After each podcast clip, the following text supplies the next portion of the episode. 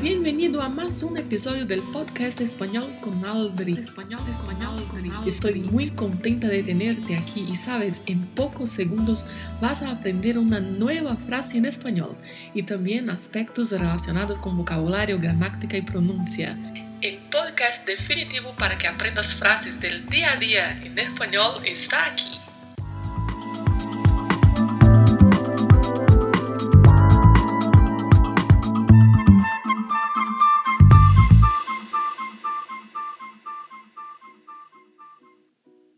Hola, ¿qué tal? ¿Cómo estás? Buenos días o buenas tardes, buenas noches. Yo voy a contarte un chiste para reírse. Vamos começar a semana com bom humor. Esta é a frase que vamos aprender hoje. Vou contar-te um chiste para reír-se. Eu vou começar explicando a frase. Vou a. Atenção para a pronúncia da letra V com um leve som de V. Vou. Traduzindo, vou. Já é uma estrutura que vimos em outros episódios, é o verbo ir, conjugado no presente do indicativo, verbo ir. Lembre-se que o verbo ir é sempre seguido de a. Então falamos vou a, sempre dessa forma. Vou a. E na sequência o verbo da ação. Por exemplo, vou a comer, vou a salir, vou a caminhar, vou a contar. Contar, que é o verbo da nossa frase, verbo irregular de primeira conjugação, que são os verbos terminados em ar. E aqui está seguido da partícula T, que é um pronome complemento, que traduzindo de maneira bem informal para o português seria contar-lhe, ou então contar a ti. Mas comumente nós falamos contar a você. Então, contar-te é como se fosse contar a você. Lembre-se sempre do vibrato no R e do T. O som não é ti, é T. Então falamos contar-te. Na sequência da frase temos um, que é um artigo indefinido, que significa um, e temos uma palavra nova que ainda não vimos nos episódios do podcast. Chiste, chiste, que significa piada ou anedota. A pronúncia desta palavra considera o som do CH como aquele som que utilizamos para a pronúncia da palavra tchau no português. Falamos chiste. E mais uma vez temos o T ao final. Não há pronúncia ti. Lembre-se bem disso no espanhol. Sempre falamos T. Chiste. Desta palavra também se deriva o adjetivo, se você quiser, por exemplo, dizer que alguém conta muita piada, é cheio de graça, é piadista, você pode dizer que é chistoso, chistoso ou chistosa. Ou mesmo uma situação engraçada, você também pode denominar como chistoso ou chistosa.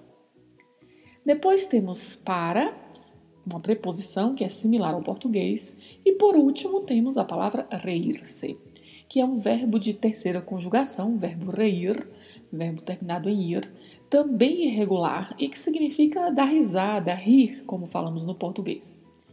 Vem também seguido do se, que é um pronome complemento, para dizer que é para você rir. Reír-se, que seria para você rir. Então a frase é Voy a contarte um chiste para reír-se, que significa que vou te contar uma anedota ou uma piada para você rir. E em sério, em sério que hoje vou contarte um chiste. Um chiste. E vou a contarte em espanhol.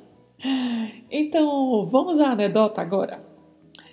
Tente compreendê-la e logo depois eu explico. Aí você confere se compreendeu bem.